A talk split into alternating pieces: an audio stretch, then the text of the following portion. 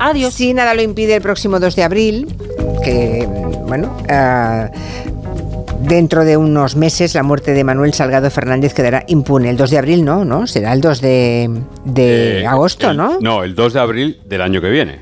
Ah, del año que Dentro de unos viene. meses, eso es, sí. Ah, vale, es el 2 de abril del año que viene. O sea, faltan esos meses, ¿no? Faltan nada, 10 meses. Vale.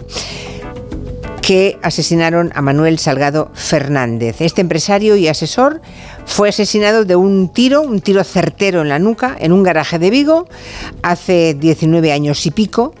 Y la investigación enseguida vio que, que había móvil económico y bueno, pues mm, miró en el entorno más cercano de la víctima, pero en todo el tiempo que ha pasado, 19 años y pico, no se ha podido demostrar con la contundencia que obviamente exige la ley, que es una ley garantista, ¿no? La implicación de ninguna persona en ese crimen y hace pocos días ya hubo un juzgado que dio el caso por cerrado, que es tiramos a toalla, ¿no? Vamos a dejarlo correr ya. Eso es. Hoy Rendueles y Marlasca van a hablarnos de las sombras que tiene todo este caso, que parece que va a pasar a engrosar la lista de los crímenes sin resolver, que es algo que produce muchísima inquietud, porque una tiene siempre la esperanza Quedan que a pocos, veces, sí, que a veces tarde, pero llega, ¿no? La justicia. Mm. Bueno, empecemos por viajar en el tiempo. Estamos en el 2 de abril del 2004. Y nos encontramos con Manuel Salgado Fernández, de 56 años, que va a coger su coche en su aparcamiento. Eh, más o menos entre las 8 y cuarto y las 8.50 de ese día, eh, Manuel, que como has dicho tú es un, era un empresario que tenía varias, va- de varios sectores, el negocio principal que tenía era un colegio, como veremos después, pero también asesoraba a otros emprendedores. Bueno, pues a esa hora que digo llega al garaje de la calle Rosalía de Castro, que está en pleno centro de Vigo. Cuando está junto a su coche, alguien le pega un tiro, un tiro en la parte posterior de la cabeza, con una pistola de muy pequeño calibre, con un 22, que es un arma que se utiliza habitualmente, por ejemplo, en el tiro olímpico. Hay muchas licencias de tiro olímpico de este calibre, que es pequeño, pero a corta distancia y en puntos vitales es naturalmente letal. No hubo ningún testigo del crimen, el garaje era un sitio solitario, un sitio tampoco en el que tampoco había cámaras, así que Uf. poco había por donde tirar. Ya, ya, ¿no? ya, ya. Eso sí, junto al cuerpo sin vida de Manuel, lo que hay son unos papeles desperdigados que llevaba la víctima, como si al caer abatido se le hubiesen caído, y unos fragmentos de pisadas incompletas que en este caso, igual que hablábamos hace unas semanas de una pisada muy importante, en este caso no llevó a ninguna parte esa pisada. Bueno, esa escena solitaria daría las primeras pistas a la policía, ¿no? Siempre nos contáis que el escenario de crimen es un lugar que hay que escudriñar hasta el último detalle. Sí, la principal pista que dio esa escena, y ocurre casi siempre, es para descartar, es decir, lo que no había ocurrido. ¿no? Y en este caso descartó por completo la posibilidad de que la muerte de Manuel tuviera como móvil un robo. El cadáver tenía la cadena de oro con una medalla también de oro, el reloj y una cartera donde había 65 euros. Eso sí, a, la víctima Manuel le habían quitado las llaves del coche y le habían quitado también el teléfono móvil que 19 años después siguen sin aparecer. Hombre, ni aparecerá ese teléfono, ¿no? Eh, No, hombre, no creo ya que se destruye, se puede destruir un teléfono. Bueno, si no fue robo, eh, se pensó que pudo ser un, un encargo, quizá obra de un profesional del crimen. Eso estuvo encima de la mesa de los investigadores desde casi desde el primer momento, por, por la forma de ejecutar el asesinato, ¿no? por esa precisión, ese único disparo en una parte tan vital como la parte posterior de la cabeza. Pero había un problema, que es que la posición del cuerpo indicaba otro tipo de asesinato. ¿no? Eh, cuando se analiza bien la escena y se analiza la criminodinamia, como llaman los criminólogos a esto, pues se dan cuenta de que esa postura en la que encontraron el cadáver hacía pensar en, una escena distinta, una ejecución. Hacía pensar que Manuel seguramente conocía a su asesino, que incluso habría tenido algún roce anterior con él, y que cuando lo vio no trató de escapar corriendo, ni tampoco fue sorprendido, sino que ese estudio de la escena determinó que la víctima intentó meterse en su coche como para evitar una discusión, ¿no? Como si antes hubieses tenido alguna otra bronca con esa persona y al verlo dijeses, mira, oye, déjame tranquilo que me voy a meter en el coche y me voy a largar. Y todo eso lo saben por cómo apareció el cadáver. Sí. Qué barbaridad. Hay otro detalle que, que averigua un poco después y que descarta casi por completo la participación de un asesino a sueldo, digamos, profesional. Una semana antes del asesinato, un vecino encontró en el mismo garaje donde fue asesinado Salgado un cartucho percutido del mismo calibre, de la misma marca y de las mismas características que el que mató al empresario. Y lo más sorprendente, las pruebas revelaron que ese cartucho se había disparado por la misma pistola que mató a Manuel. O sea que el asesino ya había estado ahí, en el mismo escenario del crimen, unos días antes, claro. Eso es. Eh, este vecino del que te hablaba Luis eh, entregó a la policía el cartucho después de enterarse del asesinato de Salgado allí en ese mismo garaje, porque contó que se había guardado como curiosidad la bala, ¿no? Había visto una bala percutida ahí. Lo que creen los investigadores tienen dos teorías, ¿no? Una primera que es que hizo como un pequeño ensayo allí, pero la que cobró más peso es que el asesino tuvo un primer intento de matar a Manuel y que además dejó olvidado el proyectil, algo que parece más obra de un amateur, de un aficionado, que de un profesional del crimen. ¿no?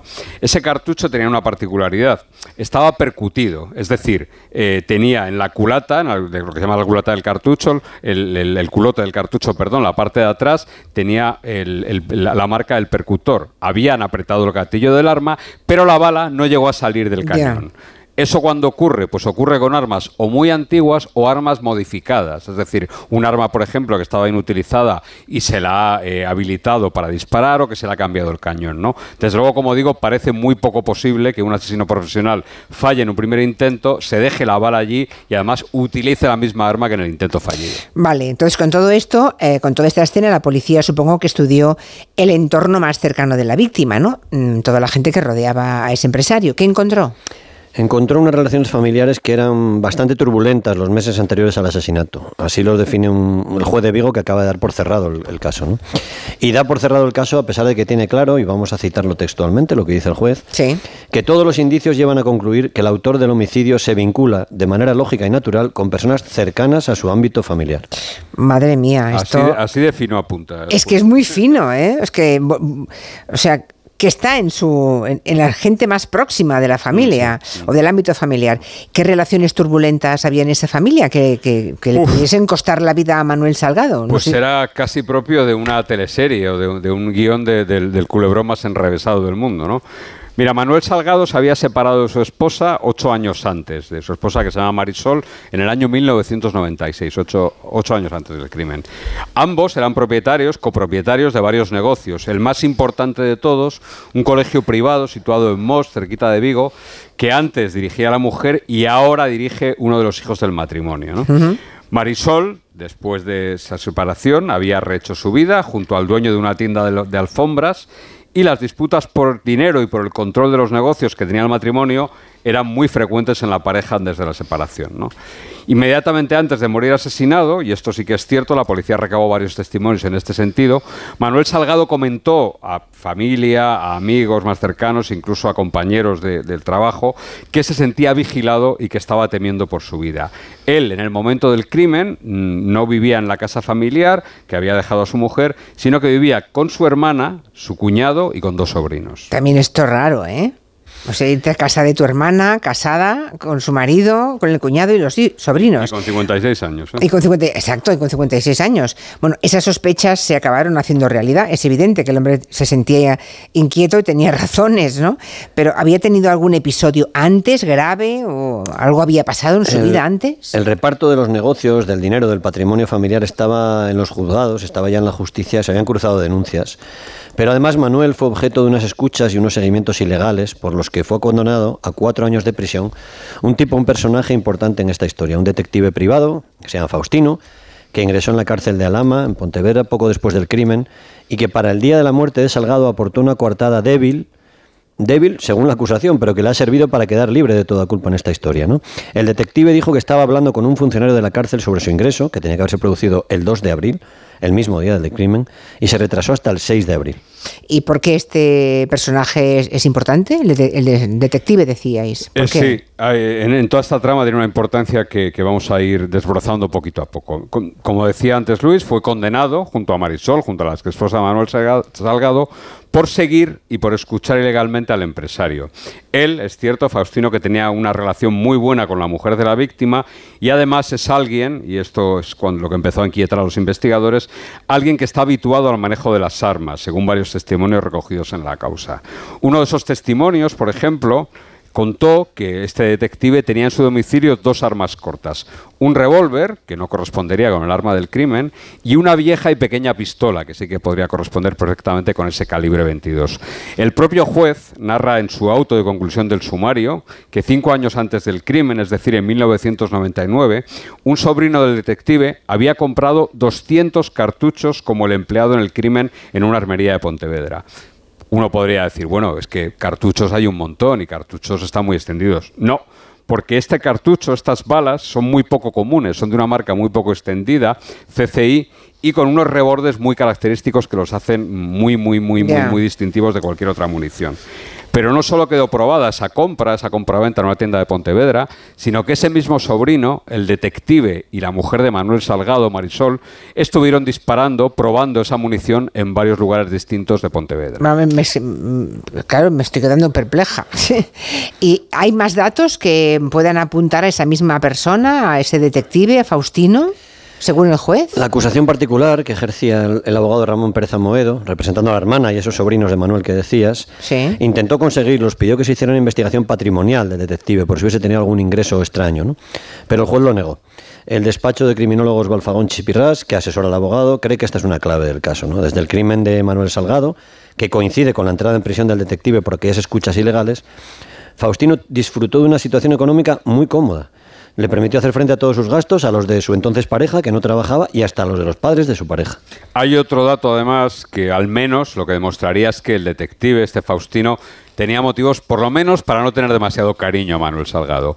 Después de ser condenado por esas escuchas ilegales a cuatro años de cárcel por cuatro delitos contra la intimidad, él, el detective, pidió el indulto de su pena y un requisito imprescindible para ese indulto, para obtenerlo, era el perdón de la víctima, pero el empresario se lo negó y Faustino entró en prisión exactamente dos días después del crimen. Madre mía, menuda historia. El sumario, por tanto, se cierra ahora, no se ha procesado a nadie pero deduzco que tampoco hubo nadie investigado ni detenido en 19 años, ¿o sí? Sí, sí. Eh, poco después del ah. asesinato se detuvo a la exmujer de Manuel, a Marisol. A Marisol. Y a un hombre que en aquel momento era su pareja, Jaime, un tipo que había estado antes en prisión cumpliendo una condena por tráfico de drogas. Los dos siguieron estando investigados, después de salir de prisión ya, durante casi todos estos años, casi todo este proceso de instrucción. Sin embargo, las pruebas contra ellos eran bastante endebles, solo había indicios, aunque algunos pueden parecernos más o menos evidentes. ¿no? Son esos indicios que recoge el juez instructor después de que el caso se reabriera en noviembre de 2021 a petición de la acusación particular. Para dar una respuesta lógica leemos textualmente, a las numerosas dudas e incongruencias que tenía la investigación. ¿Y qué, indicios son esos de los que habla el auto del juez?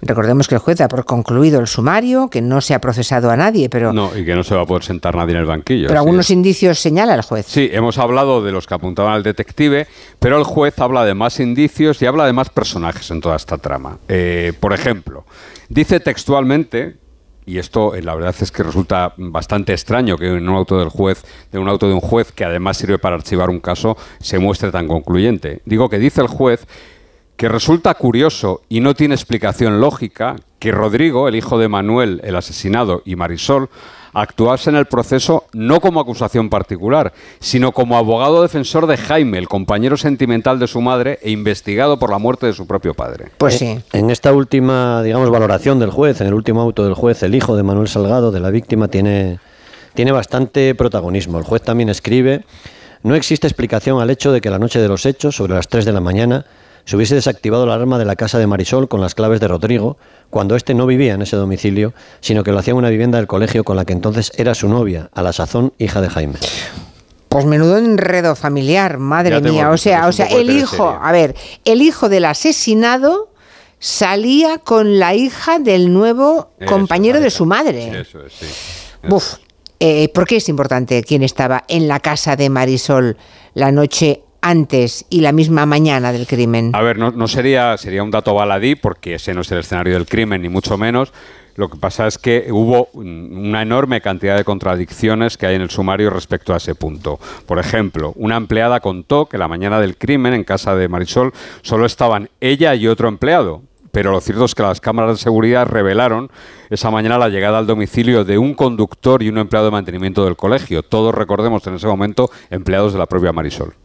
El juez también llama la atención a que Marisol tenía cuatro teléfonos con cuatro números consecutivos. Uno de esos teléfonos lo utilizaba ella, otro lo utilizaba su hija, otro su entonces pareja, Jaime, y falta el cuarto. El cuarto número todavía no se sabe hoy quién era el usuario. ¿no? Pues ese usuario... 19 años y medio no se sabe. Después, Pero, ¿cómo que no se sabe? No se sabe. Ese usuario llamó por teléfono a Marisol minutos después del asesinato del marido o del ex marido. El juez apunta a la posibilidad de que el usuario fuera Rodrigo, el chaval, y pregunta cuál es el objeto de esa llamada apenas unos minutos después del homicidio. Y también lamenta el juez. Nadie tuvo la iniciativa de investigar estos hechos y a estas alturas es imposible averiguar algún dato al respecto. O sea que no, ya no se sabrá. Pero esto en su momento bueno, no sé. Por lo que contáis, eh, el juez no parece muy contento con la investigación que ha hecho la policía, ¿no? Dejó muchos cabos sueltos, es que es evidente. Y, además, eh, luego veremos las palabras poco cariñosas que le dedica a la investigación, ¿no? Pero es cierto, en el auto enumera las lagunas que a su juicio han quedado pendientes y que además quedarán pendientes para siempre ya, ¿no? Por ejemplo, él habla de que varios testigos vieron en los días anteriores al crimen una furgoneta en actitud vigilante cerca del garaje donde se produjo el crimen. Ese coche había sido alquilado por una persona relacionada con Marisol y Jaime, Jaime su pareja, recordemos, y esa persona estaba vinculada también con el narcotráfico. El juez lamenta en este punto que no se pudo avanzar más y lo achaca, y abro comillas aquí, a la poca memoria de los testigos llamados. Para enredar todavía más esta trama, en el auto también se hace referencia a un guardia civil que trabajaba en intervención de armas y que estaba siendo investigado por algún asunto turbio por sus compañeros de asuntos internos. Este guardia civil apareció, sin que nadie le llamara, en comisaría, cuando Marisol, la mujer de la víctima, estaba dando explicaciones sobre un arma que estaba a su nombre y que él dijo que estaba en poder de la Guardia Civil. Vamos a decir que le dio coartada. Le dio, le dio coartada, claro. Mm. Eh, total, que el juez cierra el sumario sin poder acusar formalmente a nadie. Y entiendo por lo que habéis contado de ese auto que, claro, es, eso es una frustración para cualquier juez, claro. Evidentemente, no, no, no, no le ha gustado, no es para todo buen gusto y desde luego no ahorra calificativos a la labor policial, a la que tilda de textualmente, especialmente deficiente, incompleta y carente de un criterio lógico. Pues sí. Para él, para él hay una razón de esta ineficacia eh, y es que se queja de que los, y vuelvo a hablar textualmente, de que los funcionarios más competentes adscritos a la comisaría local, es decir, a la de Vigo, fueron sustituidos por otros procedentes de unidades centrales con total desconocimiento de la zona, con lo que se privó de mucha información policial, dejando muchos cabos sueltos que el paso del tiempo ha impedido solventar, ya que los nuevos testigos llamados ofrecen versiones que nada ayudan a resolver tales incertidumbres. Es curioso porque por esta época más o menos, o algo después, se produce el crimen de Débora Fernández, del que hemos, hemos hecho un territorio aquí. Y aquí es al revés. Aquí el juez de Débora Fernández se quejó de la ineficacia de la plantilla local y agradeció la labor de los policías que vinieron de Madrid. Es decir, que cada juez ve las cosas como le va la, la, faena, claro. Y depende del crimen, supongo, también tiene, ¿no? Hay variables. Total, que en abril del año que viene se cumplen 20 años de este asesinato y si no hay ninguna novedad quedará impune. Supongo que no hay ninguna esperanza ¿no? para la hermana y los sobrinos de Manuel, que eh, son los de la acusación particular, porque su propio hijo no. No, no, no, el hijo, acuérdate que defendió incluso para ser juez a la pareja. es que... Bueno, es muy difícil, hay muy poquita esperanza. El caso se cerró en 2006, dos años después del asesinato. Estuvo mucho tiempo estancado y en 2021 se reabrió ante la insistencia de la acusación particular que tú mencionabas. ¿no? Entonces el despacho Balfagón Chipirás presentó un informe en el que solicitaba la práctica de medio centenar de diligencias, de pesquisas. Alguna parece obvia, por lo menos desde el punto de vista de un periodista, ¿no? por lo menos que se llamara a declarar a Rodrigo, al hijo. Claro. Pero es que el hijo nunca declaró en 19 años. Esa prueba tampoco se ha practicado ahora y las que sí se llevaron a cabo no han servido para desenredar esta madeja tan, tan complicada del asesinato de Manuel Salgado. Madre mía. Es uno de esos crímenes que vamos a hablarte, mira, me ha venido a la memoria, Luis, el de aquella mujer de Santander que después de una boda también fue asesinada en circunstancias muy extrañas. Hablaremos eh, eh, de ese otro crimen también, ¿no? Pero que ha pasado mucho tiempo, que se había una línea que parecía bastante firme de investigación, pero que al final, claro, no, no, no queda A mí me gusta cuando me contáis una de esas historias de hace 18 años, o 19 o 15, y me decís, pero al final encontraron no sé qué, no sé dónde, tiraron de ese hilo y ya está en la cárcel, ¿no? y se abre. Pero el mundo no es perfecto, efectivamente. Por cierto, ya sé cómo se dice en asturiano en tu patria chica. Luis. chica y grande.